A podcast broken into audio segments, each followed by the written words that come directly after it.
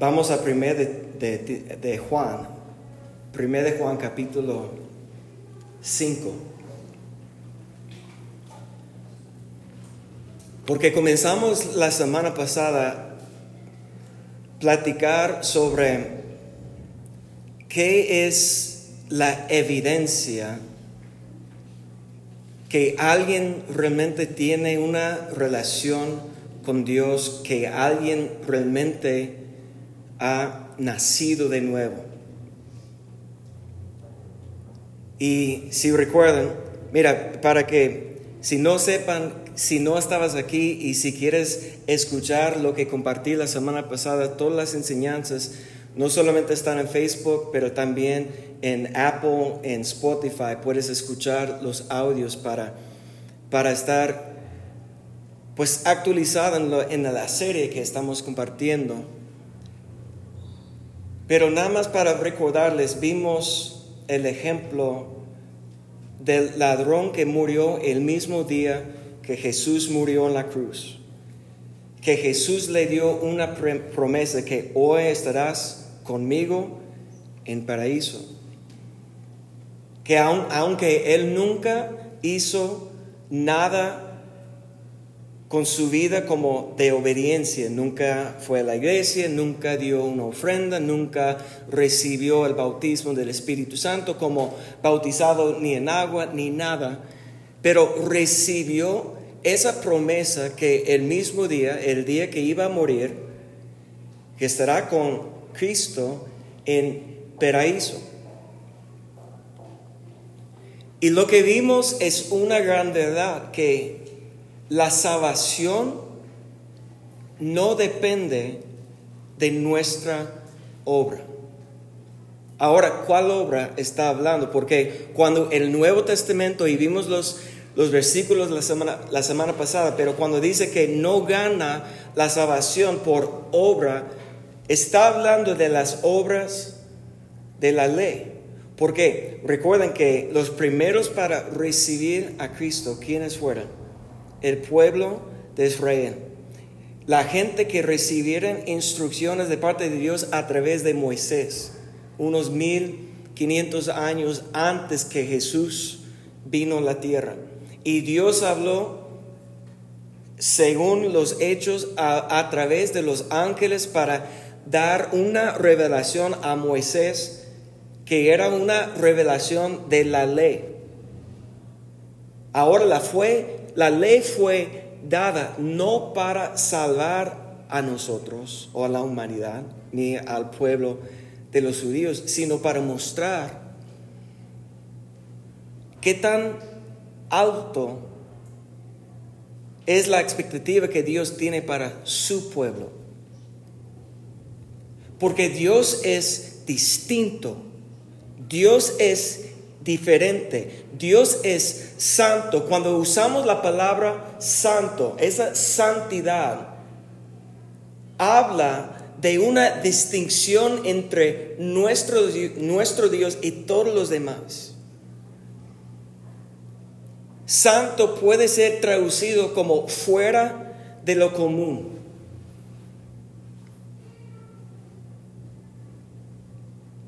Porque adentro de, toda la humanidad hay algo que está buscando a conocer a Dios. Alguien en la madrugada, y no voy a decir quién, pero era una familiar, solamente para eso, porque estoy escribiendo y platicando con alguien en la madrugada que, pero no, no mi esposa, pero alguien me escribió, estaba, oye, un teólogo que estoy siguiendo que tiene esa interpretación sobre Apocalipsis, ¿y qué opinas tú? Es algo, algo que todavía después de tantos años, décadas estudiando la, la palabra de Dios, no he tomado una posición firme sobre cómo interpretar todo Apocalipsis. Pero así la gente siempre quiere dividirnos en campos, no en equipos, que yo digo que es esto y el otro. Pero si es un debate que no ha terminado por los últimos dos mil años, pues los 30 años que yo tengo estudiando esos tipos de cosas, o 25 años, pues es algo complicado, ¿no? Pero cuando ella estaba escribiéndome, ¿qué, qué opinas de eso? Y pues yo le dije eso y esto. Y yo dije, ¿cómo, cómo se llama el teólogo? Es tal cual, nunca le escuché su nombre. Entonces la primera cosa que hice es una búsqueda en Google con su nombre. Y la primera cosa que aparece es que él estudió en Brigham Young University en Utah. Y como comencé a leer, porque eso me suena inmediatamente de los mormones, de la iglesia de los santos de los últimos días, del séptimo día, como y yo, y, si, si, entiendes algo de, de ellos, ellos tienen una creencia muy distinta. Ellos llaman a, a, ellos mismos cristianos, pero su doctrina en cuestión de Cristo es muy diferente. Entonces, como cuando yo estoy leyendo algo, por ejemplo, yo no escucho prédicas de nadie si no sé de dónde vienen. Yo escucho maestros judíos, pero el hecho que son judíos, entonces yo sé de dónde viene, en cuál es su punto de lanza, cómo su creencia, ¿no? Yo escucho a unos que son bautistas, pero esto como al principio yo sé cuando están diciendo algo la perspectiva que tiene la mayoría. ¿Sí me explico? Entonces yo es la primera cosa que cuando alguien me está hablando yo quiero saber de dónde viene, cuál es su perspectiva. Y cuando le, le dije, es mormón, la persona dice, no, entonces ya no sé qué creer, porque obviamente esa persona no está de acuerdo con los mormones. Saben cómo eh, la, historia de la iglesia de mormón es muy, voy a decirlo lo más amable que puedo, es interesante. Cómo, cómo inició esa secta de la religión. Muy interesante. Muy diferente.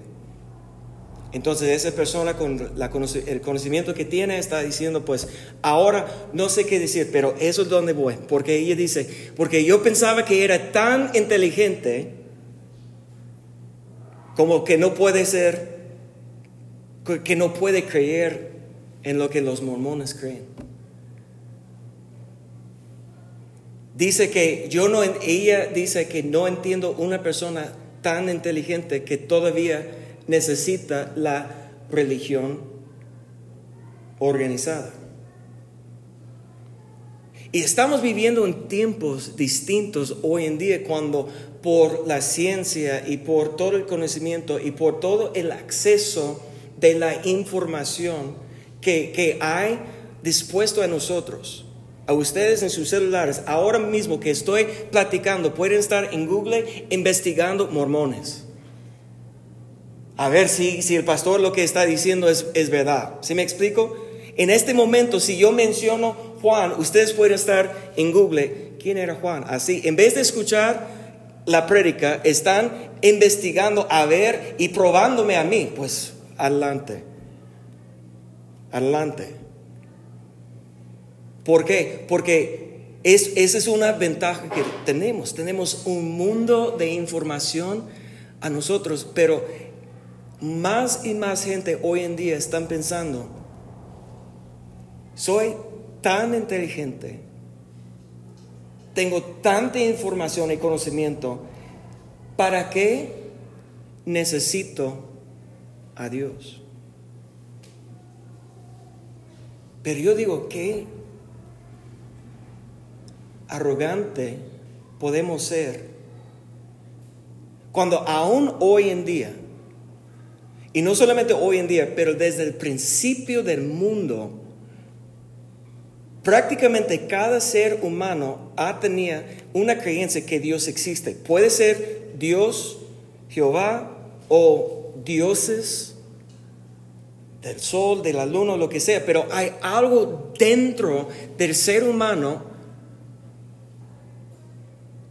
por toda la existencia de la humanidad hemos sido buscando a conectar, a conocer algo más grande. Y, hoy, en día todavía la mayoría, y cuando yo hablo de la mayoría, estoy hablando de más del 99% de la población mundial, todavía creen que Dios existe en una forma u otra.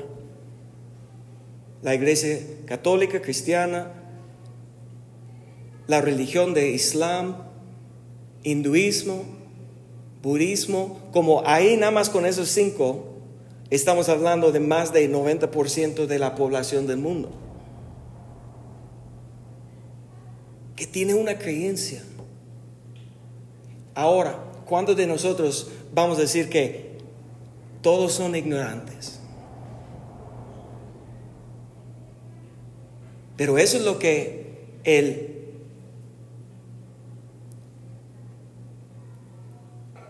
ateo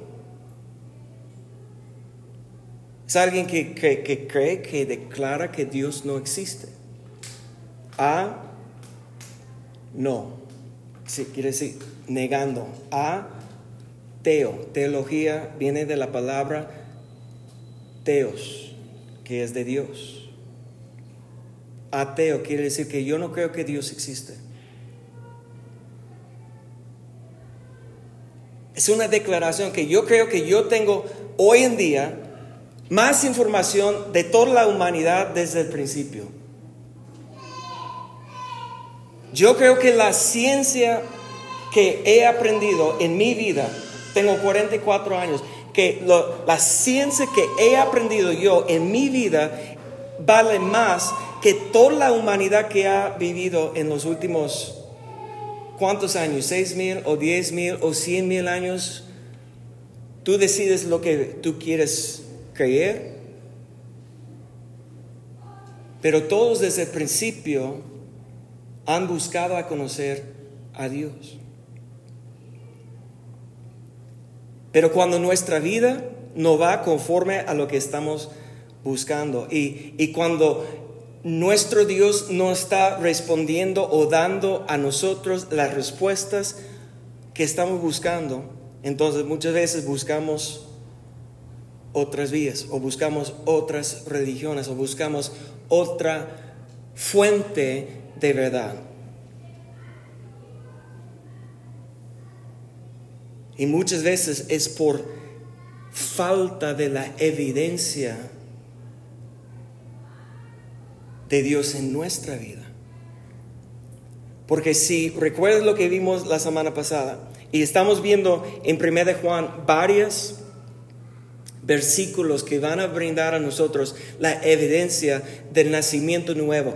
Nacimiento nuevo es el principio realmente de nuestra relación con Dios. Cuando Dios habla por medio de alguien, su palabra, la verdad es como una semilla que llega al corazón, que nosotros tenemos la, oportunidad o recibir la palabra o rechazar la palabra. Dios comparte, Dios envía una medida de fe a cada uno de nosotros, pero nosotros, la condición de nuestro corazón, o va a abrir para recibir la palabra o va a cerrar para rechazar. Para que viene el enemigo para repetir la semilla que Dios está sembrando y nosotros con nuestro razonamiento o nuestros sentimientos o nuestro lo que sea, estamos diciendo que yo no creo en la palabra y rechazamos a Dios. Es una decisión personal. Pero no es cuestión de inteligencia, no es cuestión de educación. No, es que para los pobres que no, nunca han leído un libro. Uno de los comedias que me encanta, siempre estaban burlando una, una mujer que era cristiana y, y la, la burla es, ¿cuándo vas a leer otro libro? Porque solamente ella siempre habla de la Biblia, de la Biblia, de la Biblia. ¿Cuándo vas a educarte más y aprender más algo que este solo libro? Pero yo he leído mucho, pero todavía yo creo que no hay mayor sabiduría que se encuentra en las sagradas escrituras. Porque yo no creo que fue escrito por el ser humano.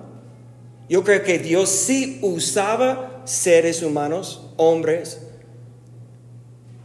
para inspirar, para llenarlos con su sabiduría, con su palabra, con su espíritu. Y ellos escribieron. Y es un milagro que después de cuatro mil quinientos años que todavía tenemos récord de las enseñanzas de Dios es prácticamente imposible la cantidad de evidencia que la palabra es antigua, que no ha sido modificado como muchos dicen, que Dios tiene su mano sobre su palabra, para que hoy en día, en medio de tanto conocimiento, en medio de tanta información, que creo que ya casi dos, cada, cada dos años la información es doble, está multiplicando a un, un porcentaje imposible de comprender.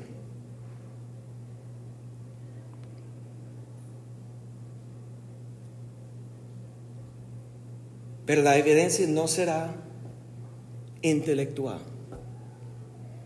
El libro que yo puedo escribir para convencerte que Dios existe, la evidencia será cuando alguien abre su corazón, recibe la palabra de Dios nace de nuevo, que es un comienzo de nuevo, un proceso que vamos creciendo y nacimos como recién nacidos, como bebés, como niños, que tenemos que madurar, que tenemos que aprender, que nosotros tenemos que comenzar a vivir conforme al modelo que Cristo dejó para nosotros y viendo la evidencia.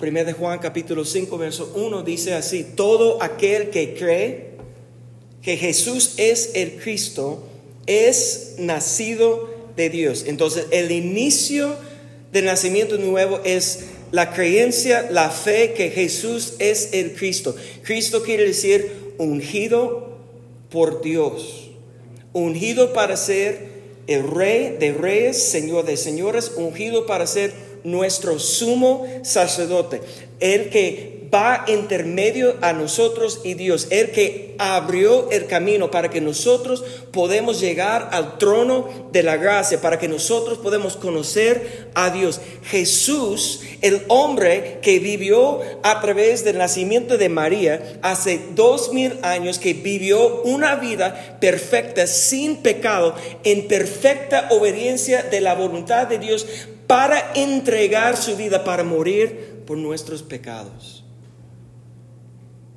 Y fue exaltado a la diestra de Dios. Y ahora está intercediendo por nosotros. Primeramente para que nosotros podamos creer que Él es el Cristo Comenzamos un proceso de nacimiento de nuevo, ahora somos hijos de Dios. Pero aquí la evidencia es todo aquel que ama uno.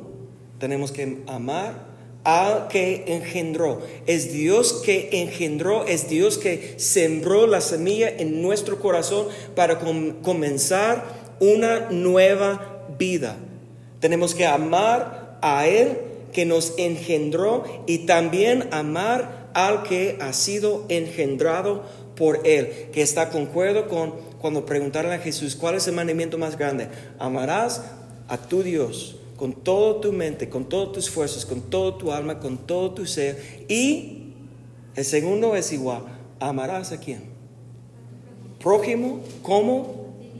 A ti mismo. Ahora quiero que, que vamos a, a seguir adelante verso 2 dice, en esto conocemos que amamos a los hijos de Dios cuando amamos a Dios y ¿qué dice? Entonces aquí es la evidencia. Cuando alguien nace de nuevo, tiene una fe genuina, se refleja a través de sus obras. Ahora, recuerden, no somos salvos por las obras ni las obras de la ley, ni las obras buenas, ni nada. es por fe, por medio de gracia. Pero cuando hemos sido de nuevo, nacido de nuevo, y somos ahora hijos de Dios, hay evidencia y la evidencia según Juan es aquí. Guardamos sus mandamientos. Y pues este es el amor a Dios. Que guardemos sus mandamientos y sus mandamientos no son gravosos. Que no es una carga. Obedecer a Dios debe ser nuestro gozo, nuestra fuerza. De hecho, hay, tanto que podemos ver y, solamente quiero tomar como por un momento un desvío a capítulo 1 de 1 de Juan, capítulo 1, verso 4. Mire lo que lo que Juan dice, verso 4, estas cosas os escribimos para qué? Para que vuestro gozo sea cumplido. El gozo del Señor, que en Nehemías declara que el gozo del Señor es mi fortaleza. El gozo del Señor que se encuentra en plenitud en la presencia de Dios. El gozo es distinto a la felicidad. Este mundo siempre te está animando, busca tu felicidad. El problema que yo veo, que hay una diferencia. Otros van a estar en contra de lo que estoy diciendo, pero estoy convencido que hay una gran diferencia entre felicidad y gozo. Felicidad depende en lo que está pasando en mi vida en este momento. Si en la en mi relación o en mi trabajo o en, en mis logros, que me vaya bien, ¿cómo siento? Feliz. Si tengo éxito, ¿qué siento? Felicidad. Si tengo lo que estoy, lo que quiero, ¿cómo me siento? Feliz. Pero ¿qué pasa en la aflicción o qué pasa en las pruebas de la vida, qué pasa cuando no está pasando lo que yo estaba esperando, lo que yo estaba pidiendo, qué pasa. Y mucha gente van a salir del camino porque no están felices. ¿Pero por qué? Porque no han encontrado el fuente de gozo. Pero este gozo no se ha cumplido si no estamos viviendo conforme a lo que está escrito. Estas cosas os escribimos para que vuestro gozo sea cumplido.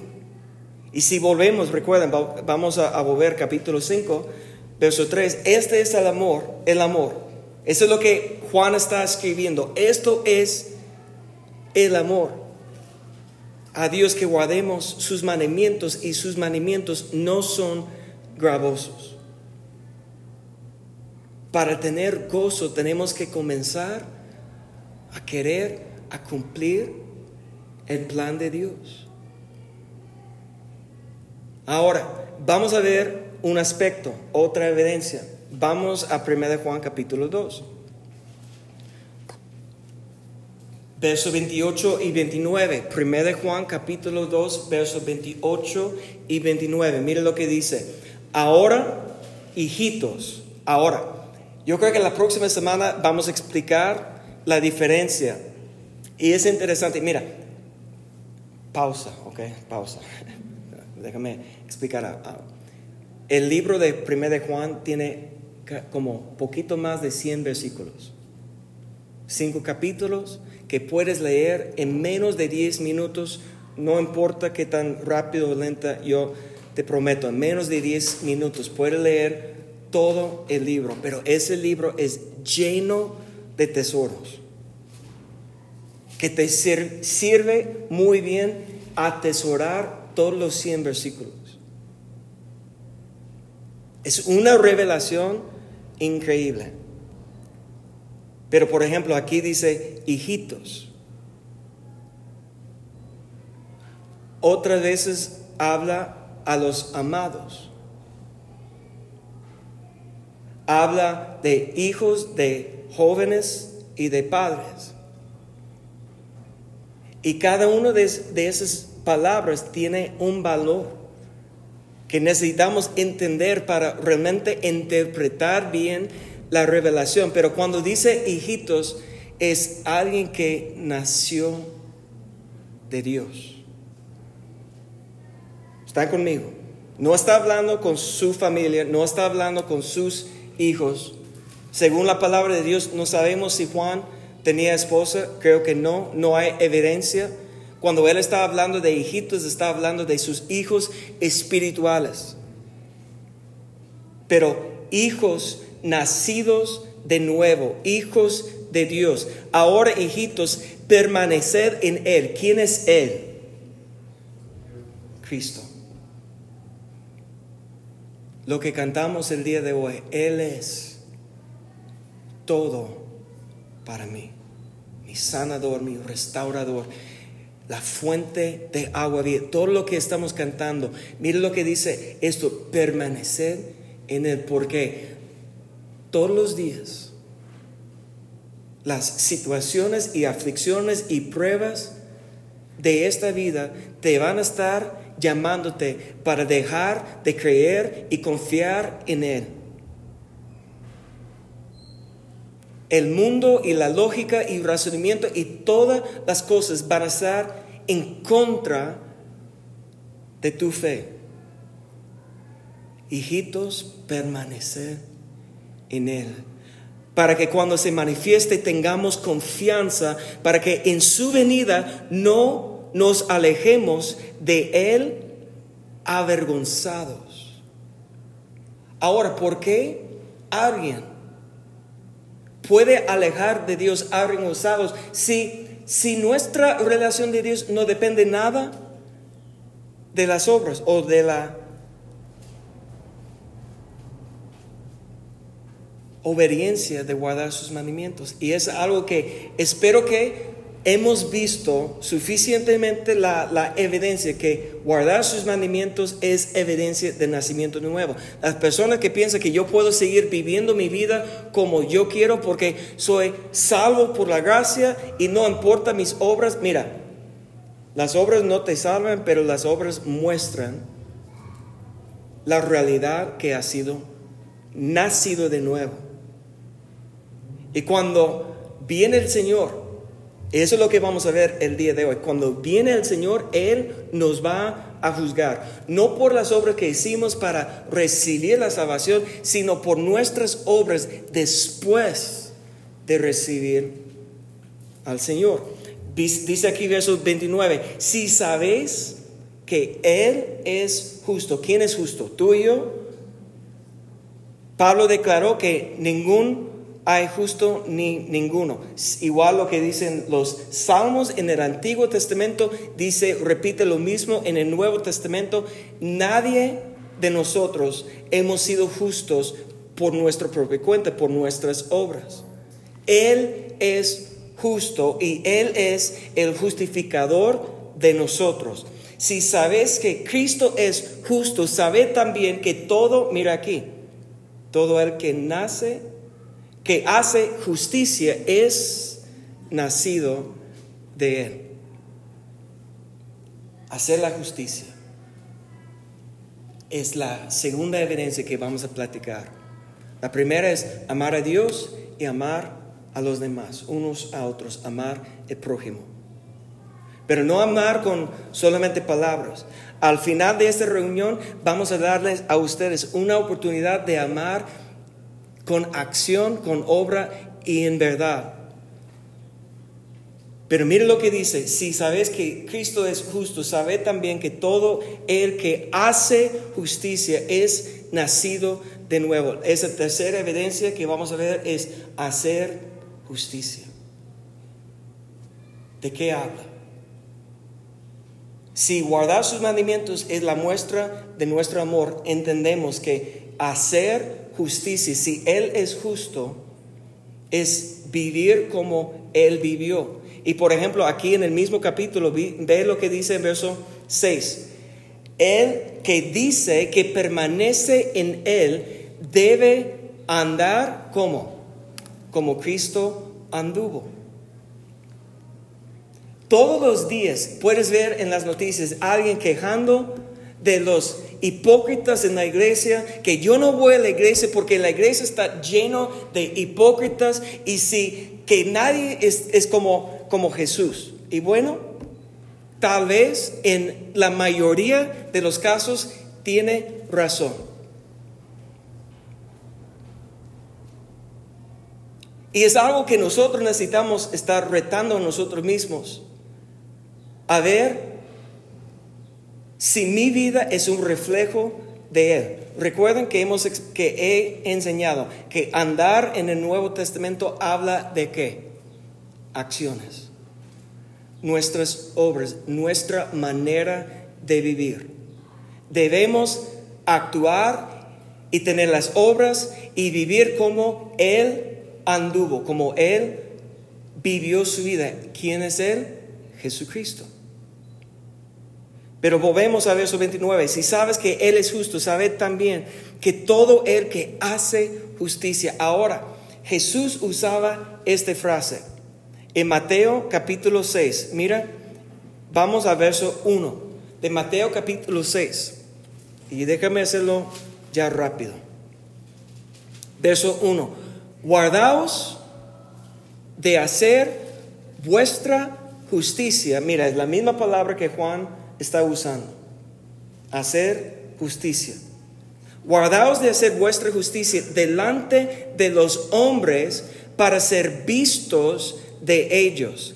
De otra manera no tendréis recompensa de vuestro Padre que está en los cielos. Ahora, Jesús está diciendo en este verso, piénsalo conmigo, que no debemos hacer justicia o que sí debemos hacer justicia.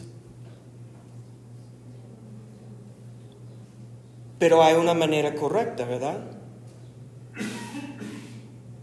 Y esto va, y toda la enseñanza de Jesús. Yo escuché a un judío un día diciendo que Jesús nunca enseñó nada nuevo.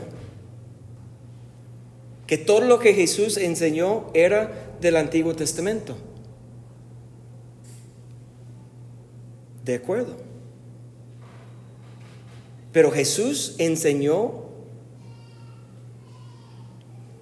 lo que es realmente el corazón, el espíritu, la centralidad de toda la ley con más claridad que cualquier maestro o profeta del Antiguo Testamento que cualquier otra persona, porque lo que, lo que los judíos están diciendo, y yo he escuchado, porque hay dos que escucho casi cada semana, que su enfoque es tanto sobre sus obras, que un hombre estaba defendiendo um, pornografía. Que yo diciendo eso, que yo, yo digo que sí, la pornografía sí está mal, pero es mejor que un hombre está utilizando pornografía que ser infiel a su esposa con otra mujer, porque los judíos creen que lo más importante son las acciones. Y que él dijo que Jesús enseñó que si, si tienes deseo en tu corazón para una mujer, que ya es como adulterio del corazón. Y él dice que los judíos no tienen eso del corazón. Y es un hombre que está escribiendo comentarios sobre la ley. Pero no entiende él que aún en los... Eh, mira, Salomón, ¿por qué se desvió? Su corazón fue engañado por los mil mujeres por sus acciones, pero ¿por qué fue desviado? Por lo que pasó primeramente en su corazón. Sobre toda cosa guarda el corazón, porque de ahí mana la vida. Y aquí lo que Jesús está explicando es que cada acción ¿De dónde sale? Sale del corazón. Tarde o temprano lo que estás haciendo es un reflejo de tu corazón. Ahora, muchas veces lo que Jesús es, en, este capítulo, capítulo 6, va a hacer una comparación con tres cosas, con las ofrendas que damos, con la oración que hacemos y con el ayuno que estamos haciendo. Y él siempre dice, para no tomar tiempo de leer todo, pero él está diciendo que puedes dar, puedes orar y puedes ayunar en dos maneras. Como los hipócritas que quieren ser visto por el hombre. Que quiere decir que Jesús está explicando que su motivo, su razón, su razón por lo cual están haciendo esas cosas es no para agradar a Dios y no para recibir una recompensa de Dios, sino para qué? La alabanza, aplausos de los demás. Es por eso que mucha gente según Jesús, ya tiene su recompensa. Pero yo escuché a este, judío diciendo que los cristianos siempre están buscando una recompensa. Y yo, yo solamente quiero hacer lo bueno porque soy bueno. Bueno, otra vez no entiende él lo que su, su Biblia, el Antiguo Testamento, dice que el hombre es, es malo, que no hay, ninguno que hace justicia, pero Jesús está diciendo que nosotros podemos hacer justicia, hacer lo que es recto, hacer lo que es bueno delante de Dios, pero con el motivo de qué? No recibir reconocimiento de ser humano, sino que recibir una recompensa de parte de Dios. Mire lo que dice Juan en segundo de Juan.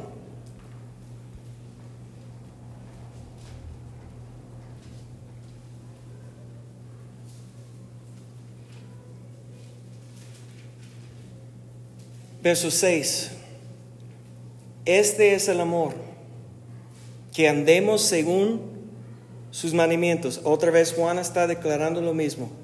Amar a Dios es guardar sus mandamientos. Y este es el mandamiento, que andéis en amor como vosotros habéis oído desde el principio, porque muchos engañadores han salido por el mundo que no confiesen que Jesucristo ha venido en carne y quien esto hace es el engañador y el anticristo. Mirad, mira verso 8, fíjate en eso. Mirad por vosotros mismos para que no perdáis el fruto de vuestro trabajo sino que recibáis galardón completo. Hay una recompensa, galardón que Dios tiene preparado para quién? Para los que guardan sus mandamientos, para los que cumplen su plan. ¿Salvación es una recompensa? No. La salvación es un don, es un regalo, es algo que Dios nos da, no por nuestras obras, sino por la fe, por medio de gracia. La salvación no es una recompensa. Pero recuerda, ayúdame, Hebreos capítulo 11, verso 6, porque esto es uno de los versos fundamentales que habla sobre la fe dice, pero sin fe es, imposible agradar a Dios porque es necesario que el que se acerca a Dios crea que le hay y, ¿cómo es Dios? Galardonador de los que le buscan. Entonces, si solamente estamos enfocados en la salvación, vamos a creer y vamos a declarar con verdad que no importa mis obras porque la salvación es un don, es un regalo, es algo que Dios tiene que darme, que yo solamente tengo que recibir. Pero ¿cuántos entienden que Jesús enseñó que Dios es galardonador. Hace vuestra justicia no por ser visto de los hombres, pero para recibir la recompensa que Dios te da en secreto. Tres veces en Mateo capítulo 6, cuando des tu limosna, des en el secreto para que el Padre que ve en el secreto puede darte la recompensa en público. Y cuando oras, oras en secreto para que el Padre que ve en el secreto puede darte la recompensa en público. Y cuando ayunas, ayunas en secreto para que el Padre que ve en el secreto puede darte la recompensa en público. El judío dice que el cristiano siempre está buscando una recompensa y yo declaro con gozo que sí. Yo quiero la recompensa. Y la recompensa depende en mis acciones, en mis obras. Obras de obediencia. Y déjame terminar con esto. En 1 Corintios capítulo 3, el apóstol Pablo está completamente de acuerdo con la enseñanza de Jesús y del apóstol Juan. Mire lo que dice, verso 8 y adelante. ¿Ok? Primero de Corintios capítulo 3. El que planta, el que planta y el que riega son una misma cosa, aunque cada uno recibirá qué? Su recompensa conforme a qué? No dice conforme a la gracia, no dice conforme a su fe, dice conforme a qué? Su labor, sus obras, sus acciones. Dice, porque nosotros somos colaboradores de Dios y vosotros sois labranza de Dios, edificio de Dios, conforme la gracia de Dios que me ha sido dada y yo como perito arquitecto puse el fundamento y otro eh, eh, edifica encima, pero cada uno mire como sobre edifica. Esa es nuestra labor en nuestra vida, es edificando sobre el fundamento. que es el fundamento? Es Cristo. 11. Porque nadie puede poner otro fundamento que el, el que está puesto, el cual es Jesucristo. Y si sobre este fundamento, mira, alguno edificare oro, plata, piedras preciosas, maderas, heno, hojarasca, la obra de ¿La obra de Dios o la obra de quién? ¿Qué dice? La obra de cada uno será manifiesta, porque el día la declarará, pues por el fuego será revelada, y la obra de cada uno, cual sea el fuego, la probará. Si permaneciere la obra de alguno que sobre edificó, ¿qué dice? Recibirá recompensa. Y si la obra de alguno se quemare, él sufrirá pérdida, si viene él mismo será salvo, aunque así como por fuego. Puedes decir que todo lo que estamos haciendo es, es una rutina, es un sistema humano que no tiene valor, pero aquí lo que estamos haciendo primeramente es buscar a Dios. Que Dios nos enseñe, que Dios nos habla, que Dios abre nuestro corazón. Pero cada vez que estamos aquí es una oportunidad de servir a Dios a través de servir a nuestros hermanos. Afuera de este lugar, cuando estás en el trabajo, cuando estás en la familia, cuando estás ah, con tus vecinos, es una oportunidad. Reflejar, mostrar, demostrar el amor, el Evangelio, la esperanza de Cristo que tenemos.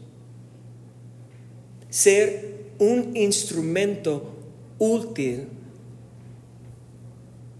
Y sabes que la esperanza que tenemos es por cada obra de obediencia.